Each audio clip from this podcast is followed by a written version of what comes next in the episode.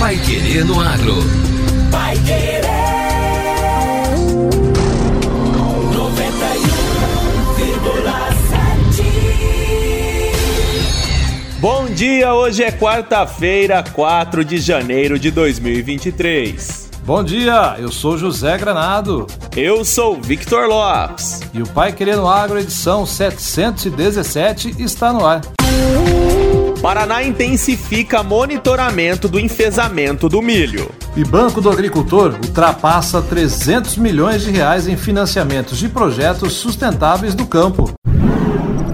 Pai Querendo Agro. Oferecimento Sementes Bela Agrícola 10 anos. Qualidade, segurança e produtividade. Promover a transformação no campo é o que nos move. Com a missão de multiplicar sementes de alta qualidade e performance, a Bela Sementes conta com uma moderna estrutura para a produção de sementes de soja e trigo. Há mais de 10 anos no mercado, a Bela Sementes investe em tecnologia e inovação na multiplicação e tratamento de sementes. Saiba mais em belasementes.com.br. Bela Sementes, qualidade, segurança e produtividade. A Cocamar é mais uma vez a melhor cooperativa agropecuária do Brasil, com destaques para governança corporativa, inovação e qualidade e recursos humanos. Fomos eleitos a número um do Brasil pela revista Isto é Dinheiro, porque somos uma cooperativa construída por pessoas comprometidas com a excelência, feita de gente que cuida de gente, onde o cooperado é a nossa força. Cocamar, cooperado e cooperativa crescem juntos. Pai Querer no Agro.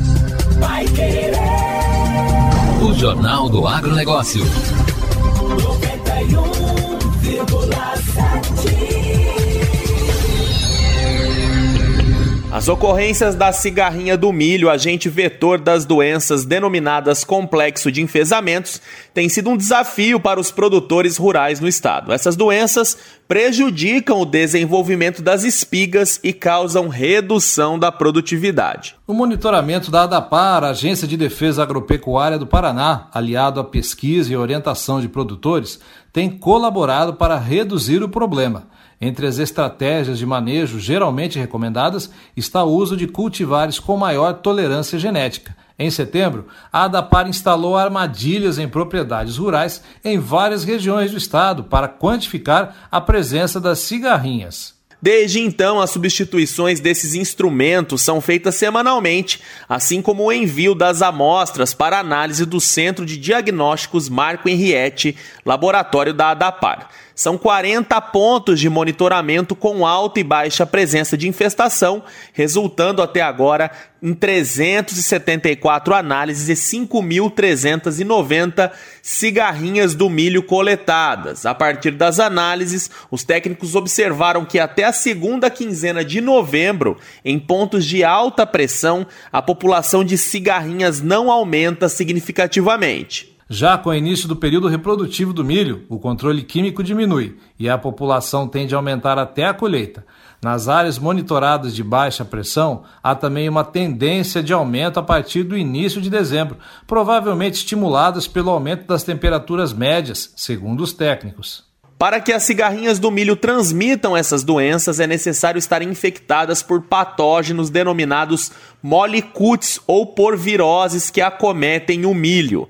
Cerca de 63% das armadilhas acompanhadas pela ADAPAR continham cigarrinhas, sendo que 16% estavam infectadas com fitoplasma, 5% com espiroplasma e 4% com ambos. O coordenador de cultivos agrícolas e florestais da ADAPAR, Marcílio Martins Araújo, destaca que a segunda safra deve continuar com uma presença alta destes insetos. Para a segunda safra, ou chamada safrinha, é, no qual a, a, a, área é bem mais expressiva em termos de área de produção, a DAPAR deve montar novos pontos né, de monitoramento e continuar com as leituras também para a gente verificar comportamento do inseto, a, população desses insetos e os níveis de infecção. Então é um trabalho contínuo e que demanda é, muita dedicação por parte do, dos fiscais para essas leituras e também muito cuidado por parte dos agricultores que vão é, realizar os plantios aí dessa segunda safra. O Paraná é o segundo maior produtor de milho do país, atrás apenas do Mato Grosso. Segundo o Departamento de Economia Rural da Secretaria de Agricultura e do Abastecimento, DERAL, a produção da primeira safra está estimada em 3 milhões e 730 mil toneladas, em 384 mil hectares. Agora, no Pai Querendo Agro.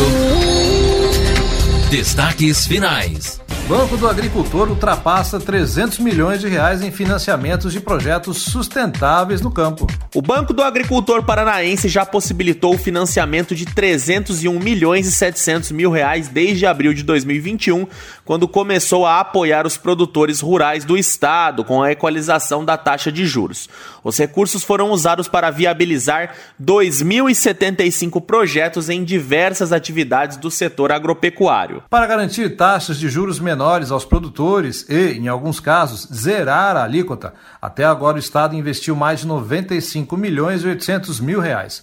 O maior volume em financiamento é na linha de energia renovável, que alcançou até o início de dezembro 243 milhões de reais. São beneficiados 1.447 projetos. Para incentivar a adoção de fonte energética mais sustentável, o governo decidiu assumir 100% dos juros nos projetos.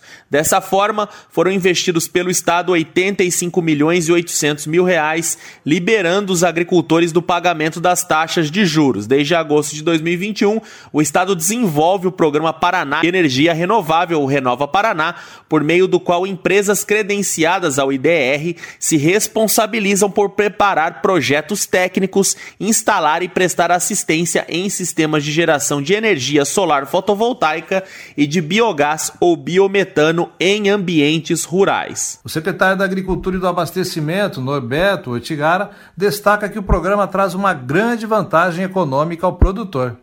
Os agricultores estão percebendo que, ao fazer o investimento, eles estão conseguindo baixar fantasticamente a sua conta de luz, especialmente quem produz frango, quem produz suínos quem produz leite. Está vendo que a conta baixa de 2 mil, 3 mil, 5 mil, 8 mil reais para pouco mais, em torno de 100 reais por mês, e essa diferença é destinada a pagar o investimento.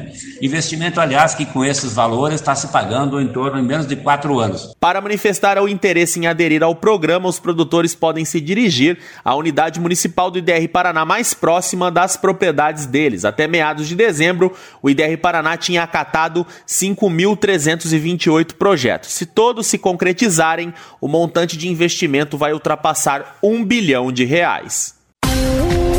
E o Pai Querendo Agro de hoje fica por aqui. Obrigado pela sua companhia e continue sintonizado para acompanhar os nossos boletins durante a programação. Continue sintonizado com a gente aqui na 91,7, agora com o Reinaldo Furlan. Um abraço e até amanhã. Você ouviu Pai Querendo Agro. Pai Querer. O Jornal do Agronegócio. Contato com o Pai Querendo Agro pelo WhatsApp